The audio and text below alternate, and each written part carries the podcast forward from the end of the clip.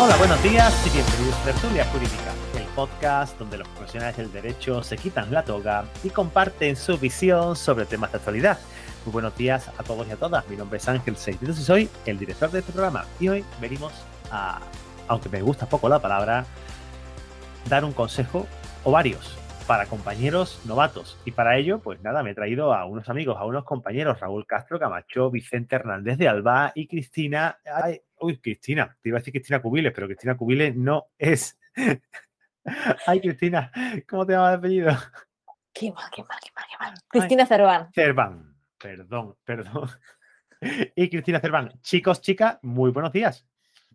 Hola, Buenos ¿qué días, tal? Ángel. Buenos días. Cerván y López. Vale, eh, por lo menos lo ha arre- lo ha arreglado. El segundo apellido que no se lo sabe nadie. Ay, qué bueno. Qué mal, de verdad, lo pasa fatal. Eh, bueno, pues va- vamos a, venimos a hablar sobre el- consejos que podemos darle. Eh, a, a mí me gusta, yo no sé qué, qué- qué opináis, por sacar y romper un poquito el, el hilo en este sentido, eh, hablar de, de consejos, hablar de recomendaciones, porque a mí me gusta hablar de recomendaciones, porque el consejo es algo como más directo, ¿sabes? Yo lo- al menos yo lo veo así. ¿Cómo lo veis vosotros? Bueno, yo, eh, yo creo que una cosa y la otra, que, que ambas, ambas pueden, pueden encajar. El tema está en, en decir lo que, lo que a ti te ha funcionado de, de siempre o tú crees que, que funciona y otros puedan, otros compañeros puedan, si quieren, eh, hacer lo mismo o, o parecido y, y que les funcione a ellos también, porque al final eh, compartir es vivir. Pero ¿no creéis que la palabra recomendación y consejo, al menos consejo, es más síguelo y recomendación es más, mira, si quieres lo sigues, si no, no? Por ponerme muy puntilloso, ya me conocéis. bueno, lo vamos a dejar ahí. Vamos a correr un tupido velo. Y bueno, como sabes, este podcast eh, se publica gracias a la colaboración de la Mutualidad General de la Abogacía. Eh, ¿Vosotros sois mutualistas, chicos? Sí. Vale, bueno. Sea, yo sé, yo sé que, que Cristina llegó tarde y yo sé que Cristina diciéndome que no, así que desde lejos. Y yo sé que Vicente, por temas mercantiles, pues, pues, pues eh, no lo es tampoco, ¿no? Pero también es, mutua. también es mutualista en parte, que me consta. Y, y lo dicho, ¿no? Que, que Altermutua dice, pero mutualista al final es una mutua, ¿verdad? Que Altermutua es, es, es- otra, pero no es, no es la mutualidad general. Ya eso hablamos en su, en su día y, y tendrás que cambiarte cuando llegue el momento. No te preocupes. Lo gestionaremos. Vale. Bueno, lo dicho, que si vais a empezar a ejercer eh, dentro de poco, pues lo que tenéis que hacer es apuntaros a la mutualidad general de la abogacía. En vuestro colegio probablemente eh, os den información porque allá habrá un, habrá stand de la mutua y, y si os acercáis eh, os dirán las diferencias, el porqué del reto, el porqué de la mutua y el tema de, la- de las prestaciones, cómo, cómo funciona, la incapacidad, la paternidad, maternidad y todo, este rollo. Bueno, lo dicho, que si queréis más información, www.mutualidadabogacía.com. Bueno, continuamos con el episodio. ¿Cuál sería, si tuvierais que, hablar con vuestro yo de que se puso, el que, abrió el despacho el primer día, eh, ¿cuál sería el primer consejo o recomendación que le daríais? Yo el, yo el primer consejo que le, le, daría a una persona re- recién colegiada es lo primero de todo que, si bien si, si tiene como objetivo ponerse por su cuenta, que primeramente busque, busque, busque a alguien, algún compañero, un abogado que, que, pueda, que pueda enseñarle a, de- a desenvolverse, a desenvolverse en la profesión. Porque, Mentor o algo así, ¿no? ¿eh? Mentor, un compañero más experimentado. Sí, sí. eh, vale. Alguien, alguien que le pueda ir, ir guiando por lo menos durante lo- sus primeros pasos en la, en la profesión, porque eh, bien es sabido que cuando sales de la, de la universidad, en la universidad la formación que te dan es básicamente teórica, por mucho que ahora en el máster de, de, la, de la abogacía haya un, haya un componente práctico, haya unas, unas prácticas, pero yo creo que cuando sales de la universidad, por decirlo de alguna manera, aunque suene muy crudo, no eres nadie.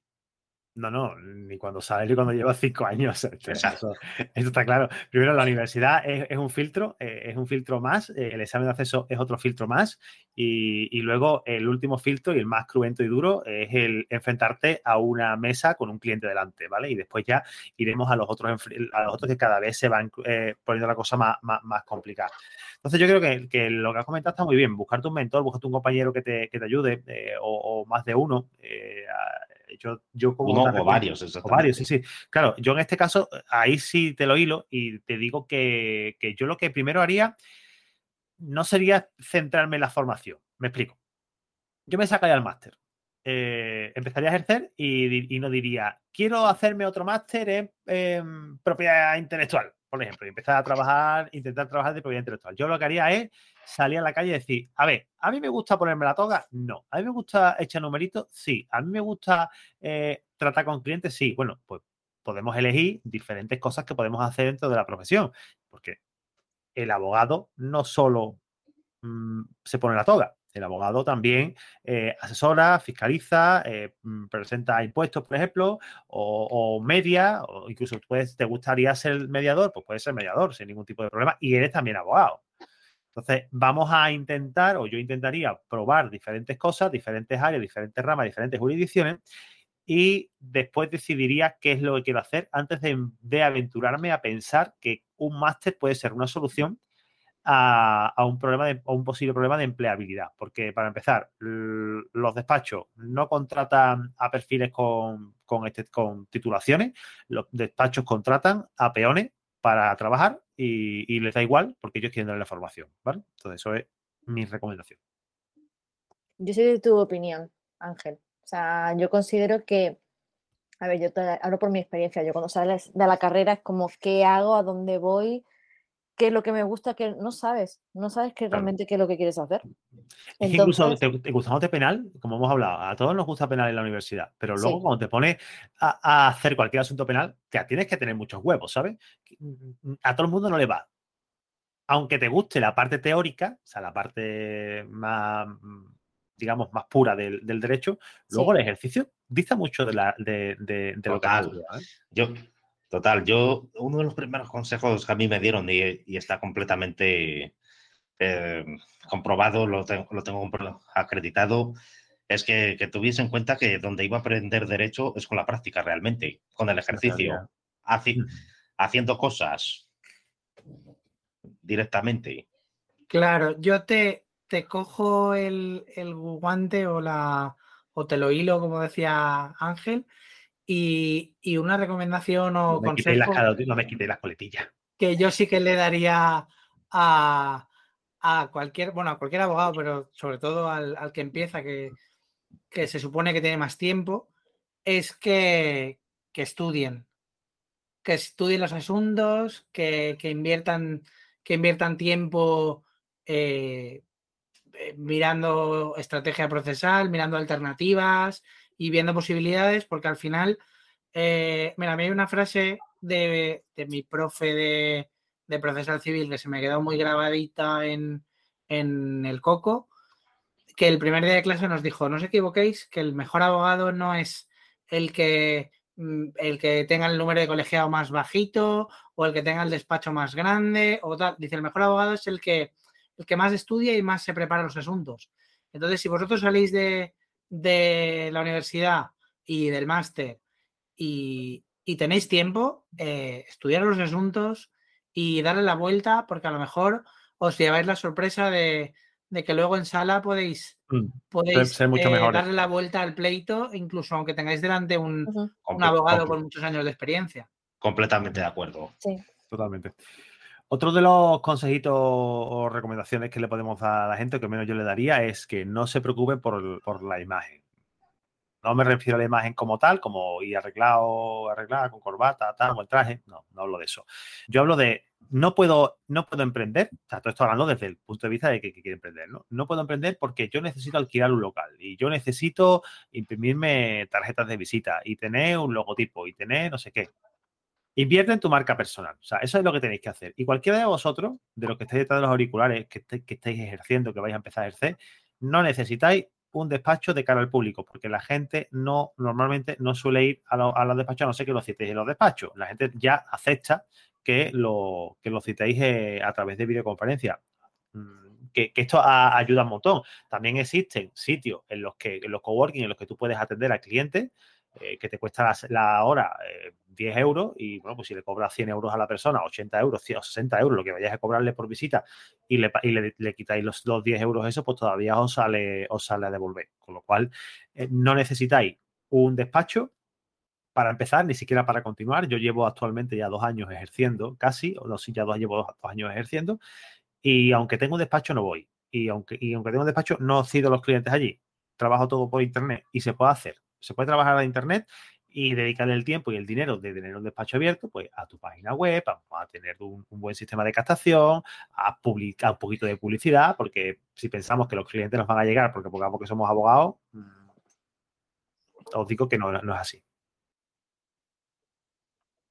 No, no, eso, eso que eso que se decía antes de pones la placa en tu en, el portal y, y te entran los clientes, eso ya, ya no es así. Pero porque esa placa no la han limpiado bien, Raúl. Esa placa tiene que estar brillante, brillante. Pues si la ven brillante, sí llama todo el mundo. Llaman hasta otros abogados. Yo, yo, la fase de, si quieres tener un despacho como lo, como lo tenemos muchos, como yo mismo, es, eh, pues es una, eso es una parte más del proceso, lo que no, no tienes que preocuparte por tenerlo igual demasiado pronto. Claro. Perfectamente se puede, se puede empezar a manejar la situación desde el primer momento, trabajando incluso sin, sin, sin local, eh, yendo a lo que hemos hablado, un coworking. Incluso ir a un coworking, si trabajas, por ejemplo, con empresas o incluso para empezar a conocer la profesión, eh, puedes ir a un coworking y, y, tener allí tu oficina durante varios meses y hacerte hacer networking de verdad con los compañeros. Porque estoy seguro de que algunos les van a dar buena factura, algunos van a tener un mamoneo con algún vecino de la comunidad, o un desahucio, una, o cosas así, pueden ocurrir. Así que eh, hilándola, haz contacto. Yo en mi caso, por ejemplo, que decidí emprender en época de pandemia, llevo muchos años colegiada, está trabajando para despachos, para empresas, pero la decisión de emprender ha sido cuando yo ya he tenido ya unos años de experiencia de decir, esto me gusta y esto a mí no me gusta. Claro. Y yo ahora mismo estoy trabajando desde casa. Y no tengo ningún problema. Pues, ¿Cómo, ¿Cómo haces esta operativa? Porque yo, por ejemplo, trabajo 100%, por Internet y, salvo raras ocasiones, algún cliente de Sevilla, porque date cuenta que, que Sevilla, que no es, no es una ciudad pequeñita, ¿no? No es Murcia, ¿no? Hablamos de, hablamos hablando de Murcia, venga, no fuera coña, no es, no es, no es un pueblo de, de, de, Extremadura pequeñito, estamos hablando de que es una ciudad grande en el centro de la ciudad yo, vivo cerca del centro y podría perfectamente pues, mm, atender a la gente en un despacho físico, ¿vale? Y, es verdad que un gran porcentaje de clientes me llegan de Sevilla, pues porque tengo ubicación y, tengo visibilidad. Pero muchos me llegan de Barcelona, me llegan de Valencia, me llegan de, otras comunidades. Yo lo hago prácticamente casi todo online. Eh, ¿Tú cómo lo te planteas, Cristina? Yo, casi todos los clientes que he tenido siempre ha sido por videollamada. Y además que para mí es cómodo y para ellos también es cómodo. Sí es verdad que me encuentro con algún cliente que a lo mejor tiene una mentalidad un poco más echado para atrás y como no tengo un espacio físico donde puedo atenderle, para mí lo más cómodo, un coworking no, no he acudido, pero sí he acudido, por ejemplo, a una cafetería en la que esa persona se sienta cómoda y que podamos estar charlando tranquilamente. ¿Y cómo se lo toman? Bien. O sea, que tú le dices, oye, mira, ahora mismo, tú, le dices, le pones la excusa de tengo la oficina en obra o, algo así. ¿o no, o sea, simplemente a lo mejor me dice, bueno, ¿cuándo nos podemos ver? Yo, pues mira, mm, ¿cuándo te viene bien? Tal día, mira, mañana me viene bien a tal hora. Vale, eh, ¿dónde vive usted? Me dice, pues yo vivo en tal sitio. Pues venga, vamos a quedar en tal sitio. ¿Lo conoces? Sí. Pues mira, quedamos, nos tomamos un cafelito y estoy un rato contigo. Y así como lo hago yo las reuniones físicas. Y por acabar esa parte, ¿quién paga el café? El cliente. Esta está bien, esta está muy buena. O sea que tenemos aquí dos perfiles eh, que trabajan, que no tienen oficina física y dos perfiles que sí tienen oficina física. Eh, Vicente y Raúl tienen oficina abierta al público. Eh, y, tenéis una oficina moderna o tenéis una oficina austera normal? Te digo Bueno. porque, a ver, que no, que no sois Arriaga, me refiero. Mm.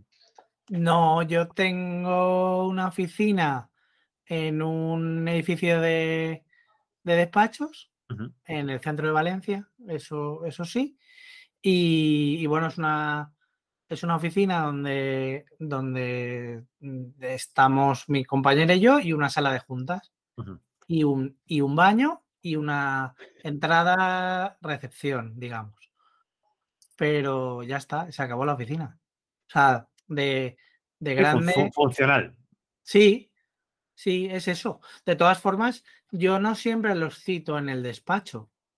Ajá. Yo utilizo las utilizo las salas de reuniones que tiene el Colegio de Abogados de Valencia o Que el Colegio de Valencia tiene unas vistas. Ah, claro, Tú, Claro, te los llevas, tú te los llevas como la cita para ligar, Vicente.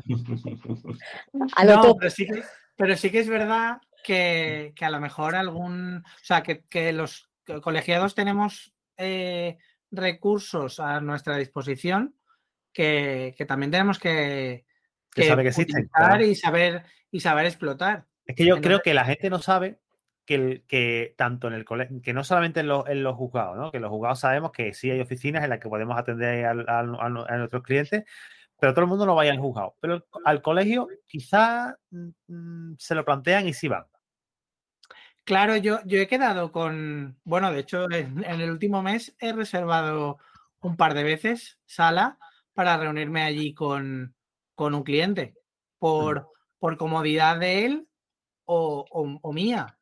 O sea, quiero decir que al final son recursos que, que están ahí y que si los podemos utilizar, pues oye. Claro. eh, Claro. Y en mi caso, en el, el- el- el colegio de, el colegio de Valencia, eh, a los colegiados no, no nos cobra la reserva. Pues O sea, sí que es verdad que tenemos que decir para qué cliente y qué día, y hay que hacer una reserva por correo electrónico y, y tal, pero, pero bueno, que al final son, son recursos y, y cosas que, que hay que, que hay que saber utilizar también. ¿Qué, otro, ¿Qué otra recomendación? Es que, es que pagamos los colegios y los colegios tienen, tienen un montón de, de cosas que podemos aprovechar, que no es que podamos aprovecharnos de ellas, sino que son cosas que están a, a nuestra disposición porque somos colegiados. No debemos de olvidar que nosotros pagamos una cuota eh, mensual, anual a los colegios y es para utilizar su servicio. Mm, No es pagar por pagar, para mantener la estructura. Mm, Dentro hay biblioteca, hay formación, que son Y no gratuitas lo usamos. no lo usamos y, y después tampoco participamos en los procesos selectivos, que también, que también se ha hablado mucho de- del tema este. Había una crítica por ahí muy grande, eh, por lo visto, que, que había muchísima participación para unas cosas y muy poca participación para la, la- la elección de, de- del- de los decanos, ¿no? Pues bueno, Sí. vamos a, vamos a intentar también participar un poquito en la vida colegial, aunque yo entiendo que a mí me cuesta, porque no tengo mucho tiempo y entiendo que a todos también pues, le, costará por, prácticamente por la misma, la misma excusa que le estoy poniendo yo. ¿Qué otra cosita recomendaríais a algún abogado que empieza a ejercer ahora? Bueno, yo le recomendaría fundamental la hoja de encargo. Hostia, puf, ahí has abierto un melón de cuidado. Total. Y eso no te lo enseña nadie. Eso no te lo enseña nadie. Esa hoja de encargo es un documento que debéis de estudiar, debéis de prepararos, debéis de tener eh, vuestro modelo propio hecho de refritos de hojas de encargo anteriores. Debéis de mejorar esa hoja de encargo con respecto a cosas que os, vayan encon- que os vayáis encontrando eh, eh, a medida que vais ejerciendo problemas que, lo mismo, la primera vez que haces una hoja de encargo, se te olvida poner que las costas son para ti. y lo mismo te dice el cliente, oye, que las costas las- l- me tienes que devolver el dinero porque las costas las he ganado. Y ahora resulta que tienes que hacer una jura de cuenta porque no te pagan las costas y tienes que devolver las costas a tu cli- el- el- lo que te ha pagado tu cliente y resulta que te quedas en, eh, eh, eh, a pacha.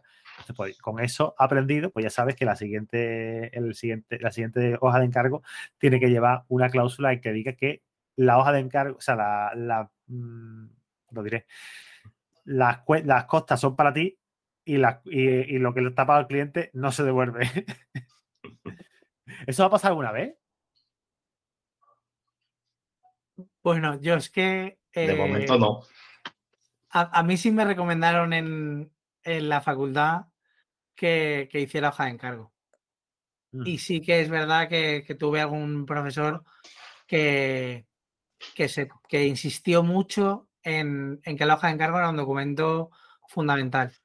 Y entonces, eh, pues eso, yo, yo al final tengo una hoja de encargo que para mí que es distinta en función de, de la materia y que, y que también eh, es un documento vivo. O sea, no una hoja de encargo del 2018 no tiene nada que ver con una que haya podido enviar esta semana.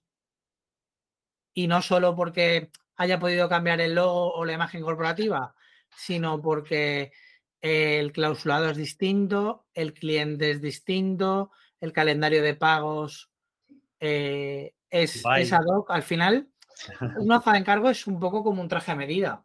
También hay que tener en cuenta que hay cláusulas eh, que obligatoriamente hay que meter, como el tema, el tema de protección de datos, por ejemplo. Tratamiento de la información, eh, hacer llamadas comerciales. O por, lo menos, o por lo menos cláusulas muy recomendables. Sí. Claro.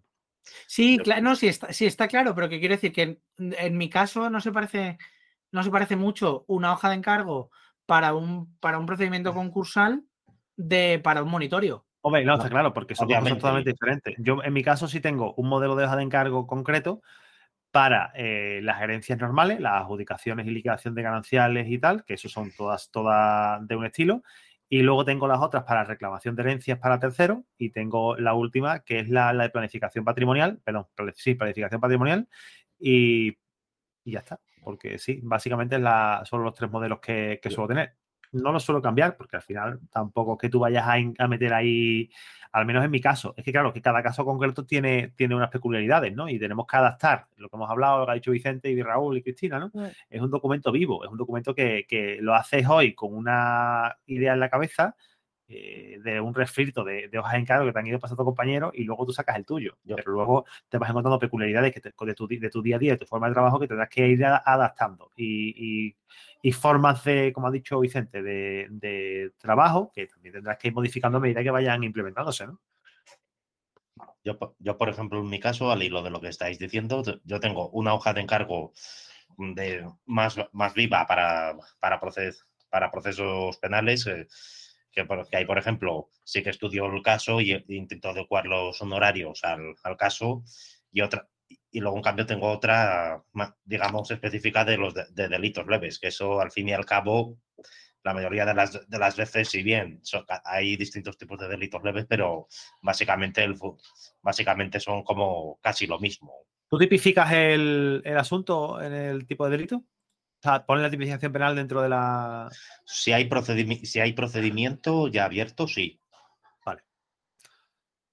Cosa distinta es, por ejemplo, si, si, no, hay si no hay procedimiento, pues, uh, pues bueno, siempre les digo, pues espera a ver si recibes la citación, porque a lo mejor puede ser que no, que se sobresea y no te llegue nada. Nada, claro. O, o, si ya es un caso en el que en vez de ser defensa tengo, vamos a ser acusación, pues ahí no, ahí no puedes poner un, del, un delito que no, un procedimiento que todavía no existe. Es lógico. Uh -huh. y, y, tú, Cristina, tú lo tienes, me imagino yo por tu forma de trabajo tendrás más o menos un... Una... Es distinto, sí. Claro. Lo mío, mi trabajo es más completamente distinto al vuestro, pero si tengo comenta, para... comenta, que, comenta que lo que haces para que la audiencia más o menos se pueda, te pueda situar. Eh, yo realmente eh, presto más servicio de asesoramiento y consultoría. Uh -huh. Entonces, eh, yo hoja de encargo solamente lo utilizo para si me llega algún negocio y tengo que hacerle algún análisis de riesgo en materia de protección de datos, hago hoja de encargo. Uh -huh. Para tema de consultoría, asesoramiento, no. Vale, más o menos mm, como me puede pasar a mí cuando me llega algún cliente, me cogen una cita y vienen al despacho y me dicen, mira, pues quiero hacer testamento. Y sobre todo, por lo mejor en ese, en ese caso, pues de los pocos que no, le, que no les hago de encargo, porque bueno, al final se llevan puesto prácticamente, eh, porque son clientes que, no, que no te piden una planificación patrimonial, ¿no? Te, piden únicamente, mira, eh, tengo dos hijos, una hija y tal, y una mujer, una es mujer y un hijo no reconocido. Eh, por ejemplo, por ponerte un caso. y eso se lleva a traje medida. O sea, yo cojo la notita, le cojo las cosas, le cobro y, le doy cita en notaría para firmarlo. Es el, el único que no se lleva de encargos, porque es más o menos como, como comenta Cristina, que, porque son cosas de. Es como la consulta. La consulta debería llevar hoja de encargo. Mm, oye, pues cuidado, que la consulta debería llevar una, hoja de encargo con respecto a la protección de datos y con respecto al secreto profesional, porque el secreto profesional es una de las cosas que creo que deberíamos hablar también aquí en alguna tertulia, que, es un arma de doble filo con la que trabajamos en el día a día.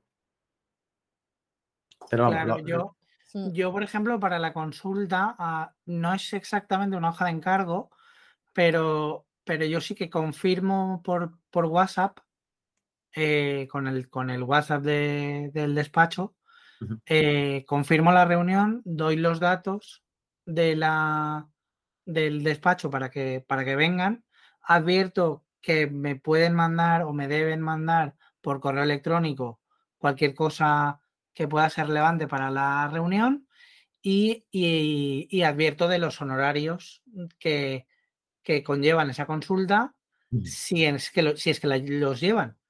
Mm.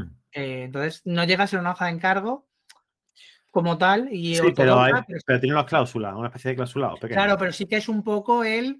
Las condiciones del, del vale, hemos quedado eh, tal día, a tal hora, en tal sitio, estas son las condiciones y si no vas a venir, esto va a tener, o, y, o confírmame o tal, y si hay un, y si tiene coste o no tiene coste. Es importante. Y cobráis la primera consulta. O sea, yo otro, otra recomendación es que las consultas se cobren. Y cuando la gente te dice ese mal vicio que hay por ahí de la consulta Mm, gratuita o la consulta son 100 euros, pero te la detraigo del. Si aceptas el presupuesto, te la detraigo. Eso, de verdad, eso huele a naftalina. O sea, eso, e, eso huele. Eso es más antiguo con Aranzari. Ya, yo he sido ONG dos años. ONG dos años. bueno, pues ya está, no seamos ONG. no, yo. Yo soy de las que cuando empecé a emprender eh, me gusta mucho preguntar, ¿no? A otros compañeros abogados. Y es lo que yo recomiendo a la gente que quiera emprender, que consulte y que vaya adquiriendo un poco, eh, absorbiendo experiencias de otros compañeros y que de ahí pues se adapte a lo que él quiera hacer. Y hay compañeros que yo tengo que a lo mejor llevan 20 años en la profesión, son procesalistas y no cobran la consulta. Pero porque saben que realmente su trabajo luego conlleva una hoja de encargo y hay un procedimiento. Entonces las consultas no las Pero y esa, y esa hora que le dedica, a ver, te digo, esto, esto hay que cogerlo con pinzas, ¿vale? Sí. Eh, si yo, yo, yo soy muy bueno cerrando. O sea, yo se me sienta mañana un cliente delante y tengo muchas posibilidades de que ese cliente me acabe firmando una hoja de encargo. Pero, ¿y esa hora? ¿Quién me la paga? O sea, yo mi, mi precio hora, alguien o sea, mi coste de oportunidad, alguien me lo tiene que, suplir. Si yo en esa hora me hubiera programado las redes sociales de, la, semana entera, ¿quién me paga esa hora? O no sé, eh, quiero que lleguéis a pensar en esto, el coste de oportunidad. El coste de oportunidad es lo que nos cuesta hacer cierta cosa que podíamos, que podíamos estar sacando rendimiento de, con nuestro trabajo del día a día. Mm, sacando trabajo de encima de la mesa o tirándonos cosas, ¿no? Esa, primera, esa consulta hay que cobrarla. Ahora, cuidado, ¿Cómo lo hago yo y por si os sirve? Yo hago una consulta gratuita por teléfono de 10 minutos, 15 minutos, no más. Además, eh, advierto, esto es una consulta sin vinculación ninguna, eh, no veo documentación, con lo cual no le, puedo dar, no, le puedo dar mucha información. Yo le voy a dar una respuesta en base a lo que usted me está preguntando. O sea, en base a la información que, usted me está dando. Tiene 10 minutos para, terminar con para, hacerme para, que hablemos nosotros y, y si le puedo dar un consejo es que sea breve. Entonces, esa es una llamada de captación. Yo ahí no doy soluciones ninguna.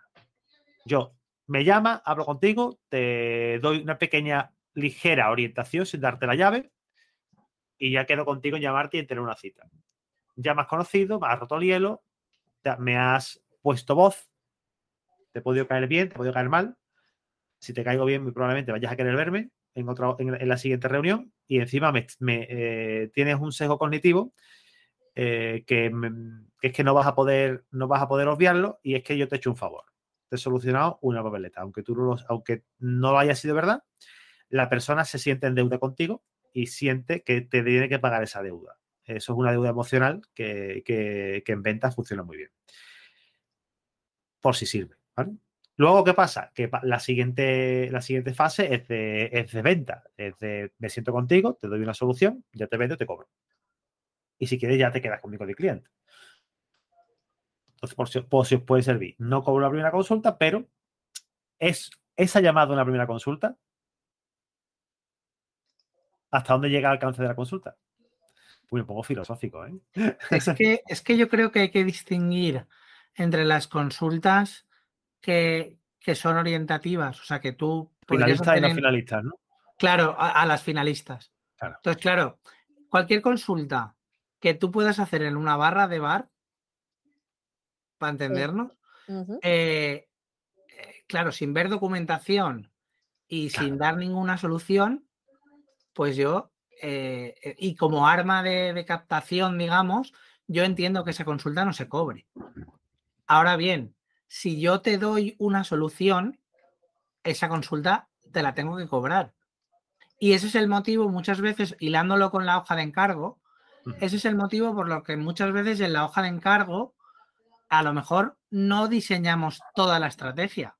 Porque claro, si tú vienes, por ejemplo, a que a, contarme un problema, un pleito o una planificación sucesoria de las que hablábamos hace, un rato.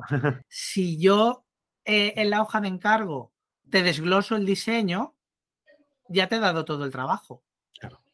Y yo, lo que no puedo hacer es, con esa hoja de encargo, que tú te puedas, que tú te puedas ir a otro abogado o a otro profesional, abogado o no, y te, y te resuelva el problema. Entonces, muchas de esas hojas de encargo vienen con diseño de la planificación sucesoria de don fulano de copa. Y, eso, entonces, claro, cuando la gente te dice, sí, pero ¿y aquí qué? No, ¿y aquí qué? No. Eh, y, aquí qué no. Yo, te digo. es el trabajo, claro. Claro, yo te digo que esto eh, vale tanto porque va en función de las horas, de, la capacidad de, la capacidad de conocimientos y tal que, que tiene el despacho y si quieres, lo contratas. Y si no, no. Pero yo lo que no puedo es darte una solución sin cobrarte. No, no, está Porque al final, lo único que tenemos. Mira. Lo y aparte, que, darle, esa hoja de encargo por una consulta que a lo sean 120 euros, por ponerte un, número, 100 euros. O sea, darle esa solución es que estás dando la llave a, que lo solucione por ese precio. Y más cuando hablamos de un, tema que yo controlo, tú controlas, como por ejemplo el tema de la planificación sucesoria, ¿no?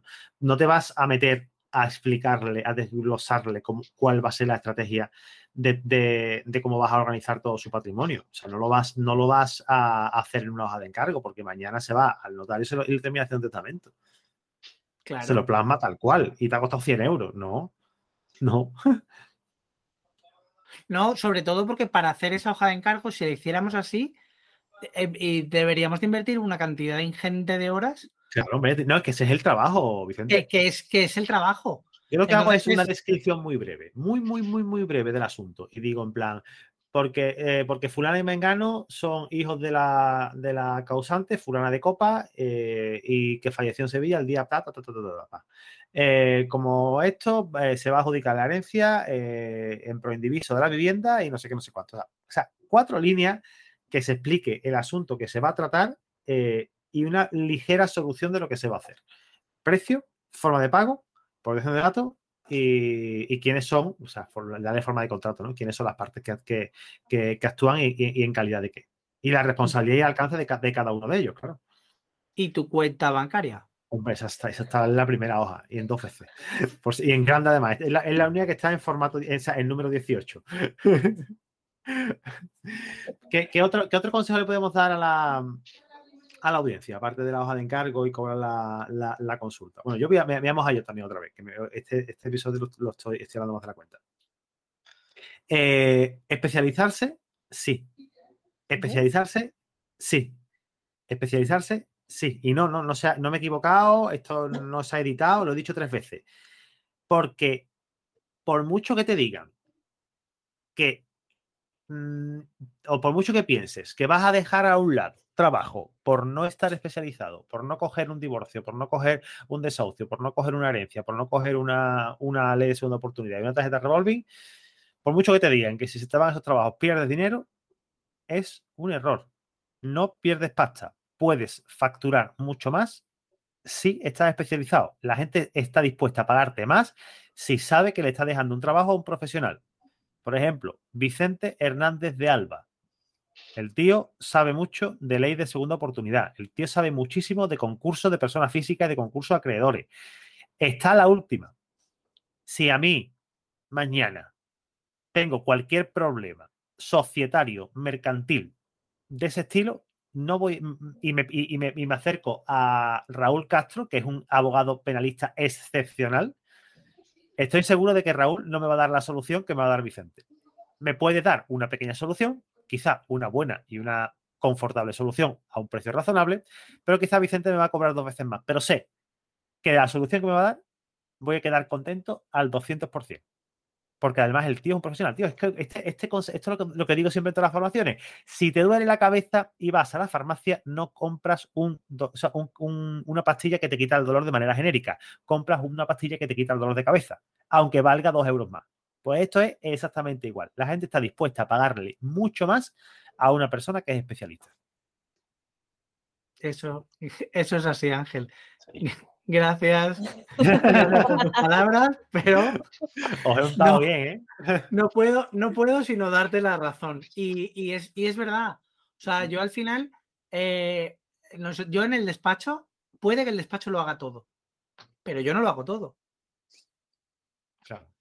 Claro, porque, porque tú no puedes saber de todo. Yo hace, hace cuando empecé a ejercer, uno de los, uno de los clientes eh, de, toda la vida del despacho, del despacho familiar, me preguntó, bueno, entonces, si eres abogado, ¿abogado de qué? ¿Abogado de todo? Y le dije, no, abogado de todo no. Yo soy abogado de civil y mercantil. Eh, porque no puedes, o sea, yo tengo el título para ser abogado de todo lo que yo quiera, pero yo no puedo saber de penal, de administrativo, de tributario, de, de mercantil, de propiedad intelectual, de criptomonedas, de... No, es que no puedo saber de todo. Mm. Eh, porque, porque es mucha legislación, es, es, demasiado, demasiado amplio el derecho como para poder decir que tú eres experto en, algo. Eh, o sea, en, todo. Entonces, vale la pena que, que, te especialices, como, como, decía, como decía Ángel, y que, y que aproveches el, networking o las relaciones para, oye, si tienes un tema penal, pues eh, levantes el teléfono y digas, pues eh, Raúl, ¿me lo puedes, lo, puedes llevar? Y yo sé que si dejo, o sea, si al final tú das la cara por alguien, eh, como te la pueden poner, como te la pueden poner colorada, eh, pues lo, importante es que tú le dejes a las cosas a alguien o el asunto a alguien de tu confianza. Entonces, si, tú no llevas una determinada rama, laboral, penal, administrativa, la que sea, eh, contacta, busca un compañero con el que tengas afinidad eh, de trabajo y tengas la misma forma de trabajar o la misma mm, seriedad y tal, y, lleva a tu cliente al, compañero. Al final el cliente, eh, el cliente es, del, es soberano y va donde quiere, pero si ha confiado en ti, es, por algo. Entonces, yo tengo clientes que han venido, me han buscado y luego yo no he llevado la materia y le he dicho, bueno, pues te lo va, yo, yo no, pero te lo va a llevar eh, este compañero, esta compañera que hace eh, laboral y, o, hace eh, esto de, propiedad intelectual o esto de, penal, porque yo no me siento, no me siento tan preparado como pueda estar eh, otro compañero. Yo al final lo que quiero es eh, lo mejor para ti y lo mejor para el cliente, no, no lo mejor para, porque al final lo mejor para el cliente es lo mejor para el despacho. Pero además los, clientes lo agradecen. O sea, que tú le digas a un cliente, mm, te lo cojo, pero que sepas que lo va a llevar una compañía, un compañero o compañera del despacho. Eh, yo estoy aquí, pero que no soy el que lo va a tocar, ¿vale? Que yo es que lo, lo, sí, sí, lo agradece una barbaridad. Yo lo he hecho. ¿A que sí? Además lo, y lo agradecen, ¿eh? Oye, pues muchas gracias por la sinceridad. No te preocupes, que esta persona, este compañero, es especialista en esto. Y no te preocupes que no te vas a sentir en ningún momento sola, porque aunque te lo lleve mi compañera, que no la conoces de nada, Estoy yo voy a estar ahí para que puedas contar conmigo. Y eso al final eh, lleva a un punto, y es que el cliente eh, tiene más confianza contigo y cuando, y, y- y curiosamente, lo que pensamos que puede ocurrir, no ocurre. Siempre tenemos el miedo de que es que si yo le digo que eh, un asunto penal me lo va a llevar Raúl, un tema de, de propiedad eh, intelectual me lo va a llevar Cristina, eh, que, es, muy buena compañera y tal, eh, es que yo creo que el cliente se lo va, me van a levantar el cliente, se lo van a llevar. O sea, que no, eso no, eso no va a ocurrirte. O sea, no te va a, no te va a ocurrir porque el, el que confían en ti y si y el cliente percibe que tú le estás dando el codazo de otra persona velando por su propio interés, por el del cliente, que el cliente lo nota y dice, ostras, este tío perfectamente me podía cobrar a mí el dinero y hacérmelo él, pero me va a mandar a una persona, sea, fíjate lo honesto que es el tío este, el abogado, la verdad me cae, de puta madre. La siguiente vez que tenga algún, algún problema, no voy a llamar a Cristina. Cristina es la que sabe de estas cosas de NFTs y, y cosas del metaverso y, meta, y metacosas. Eh, voy a llamar otra vez a Ángel, que sé que tiene una buena red de contactos, y me mande a un- al mejor compañero que lleve el tema ese. Entonces yo el cliente nunca lo voy a perder, porque el cliente confía en mí y confía en mi criterio. Y la autoridad que yo tengo con él, se la transmito a la persona a la que yo estoy recomendando. Entonces, mm, es, es interesante que se, que se estudie eso. Sí. Bueno, yo creo que llevamos bastante tiempo como para cortar porque es bastante contenido, ¿no? Yo creo que sí. Sí, no, no está mal. No está Sí. mal. La verdad que sí. Ha He estado quedado, bastante bien. he quedado, he quedado contento con, con al menos lo, lo- Yo, si volviera atrás, los primeros consejos que me gustaría recibir serían estos. Eh, de esta manera le hemos conseguido ahorrar a, a los compañeros y a las compañeras que están en- o van a empezar a ejercer unos cuantos dolores de cabeza y unos cuantos años de prueba-error, que yo creo que con esto, mm, para ser gratis, está bien. Muy bien, por lo dicho, oye, Raúl, Vicente, Cristina, un placerazo estar con vosotros. eh, y Cristina Cerván. Apréndetelo. Ah, me, lo, me lo aprendo. Perfecto, muy bien, pues lo dicho. eh, lo nos comentamos que esto ha sido todo por hoy, que de verdad muchísimas gracias por escucharnos y sobre todo a ti que estás detrás de los auriculares. Recordate que nos puedes dejar una reseña en todos los reproductores de podcast. Eh, que lo que en el que estés escuchándolo, Spotify, iBox, iTunes, bueno, y si está, te ha gustado el episodio y crees que le puede molar a algunos compañeros que estén, que vayan a empezar a ejercer, o incluso crees que hay algún compañero o compañera que le puede interesar, mandar un mensajito por WhatsApp, eh, se lo envían que no te cuesta nada y le haces un favor a él y sobre todo te quedas de puta madre, porque le estás dando un montón de consejos y dicho. Bueno, lo, comenta, lo que he comentado, nos escuchamos la semana que viene aquí en tu podcast en Tertulia Jurídica. Chao. Adiós. Hasta luego. Hasta luego.